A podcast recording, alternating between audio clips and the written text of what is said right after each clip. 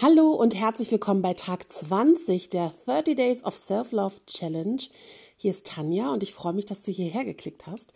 Du bist jetzt bei meinem Podcast gelandet und bei einer kleinen Audionotiz, die ich dir für heute da lasse.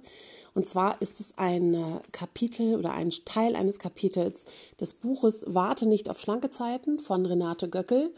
Ein Buch für starke Frauen. Ich habe damals, als ich mich mit dem Thema Selbstliebe beschäftigt habe, tatsächlich dieses Buch als allererstes in der Hand gehabt und habe mir dann später auch noch ein weiteres Buch von Renate Göckel gekauft. Ihr könnt gerne mitschreiben. Tatort Kühlschrank heißt es. Und ein weiteres Buch mit dem Namen äh, Endlich frei von, äh, vom Esszwang.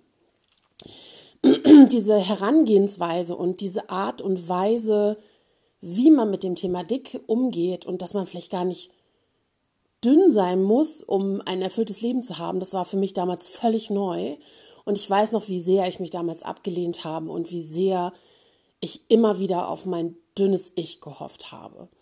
Ich möchte euch heute den Teil einmal Prinzessin sein, die dünne heile Welt, ähm, daraus einen Teil vorlesen und ich hoffe, dass ihr euch ein bisschen darin wiederfindet.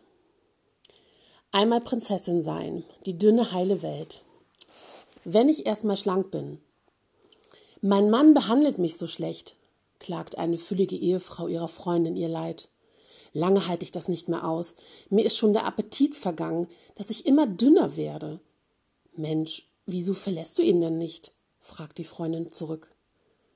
Das will ich ja machen, erwidert die Frau, aber jetzt noch nicht. Ich warte noch, bis ich 55 Kilo wiege. Ob sie es dann wohl schafft? Wahrscheinlich hofft sie, dass ihr Mann sie mit 55 Kilo auf Händen tragen wird. Stellen Sie sich vor, eine gute Fee kommt vorbei und zaubert ihr Fett einfach weg, so dass Sie Ihre Traumfigur haben. Wie fühlt sich Ihre Traumfigur an? Stellen Sie sich ganz plastisch vor, wie sich das anfühlen würde. Atmen Sie jetzt auf oder kommt sogar die Angst, wieder zuzunehmen? Stellen Sie sich einfach vor, das Fett sei für alle Zeiten verbannt so, nun kann ihr Leben anfangen. Vorbei das Warten, das provisorische Leben, das gar nicht richtig zählte. Jetzt geht es los. Wie fühlt sich das an? Macht es gute Laune oder Angst? Vielleicht beides?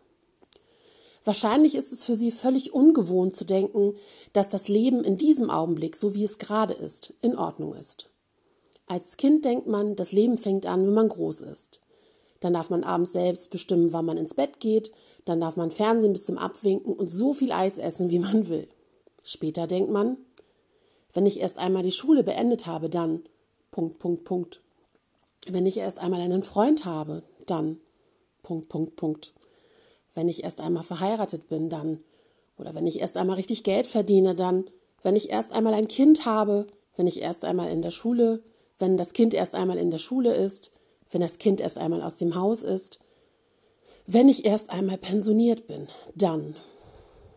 Keiner sagt, wenn ich erst einmal im Altenheim bin, dann. Weil die Pünktchen hinter dem dann dann offensichtlich schon nicht mehr gelten. Die Pünktchen weisen in die Zukunft und irgendwann gibt es keine Zukunft mehr. Viele dicke Frauen glauben, dass das wirkliche Leben noch vor ihnen liege. Manche wundern sich, dass es so lange auf sich hat warten lassen. Manche haben schon fast aufgegeben und fragen sich, ob das denn schon alles gewesen sei. Ist der Weg wirklich das Ziel? Oder ist das Dünnsein das Ziel?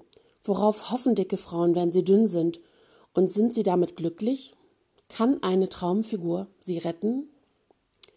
Ich weiß, mich haben diese Zeilen damals wirklich sehr bewegt. Ich habe ganz viele Notizen in diesem Büchlein, ähm, weil so viele Sachen einfach also besprochen werden, also auch das Thema falsche Männer oder wie man sich manipulieren lässt, wie man, na, also dass ähm, man sich quasi ein dickes Polster für harte Zeiten an isst und äh, wenn alte Wunden noch bluten. Also es wurde so viel in diesem Buch besprochen und ich kann es euch wirklich ans Herz legen. Ich weiß nicht, dass, ich glaube, es ist von Anfang 2000, 2003 oder so. Ähm, ich gucke mal kurz rein, 2002 im Kreuzverlag erschienen. Also wenn ihr Glück habt, könnt ihr das Ding, das, das Ding, das Buch bestimmt noch erwerben. Ansonsten kann ich euch aber auch empfehlen, das bei Amazon zu kaufen.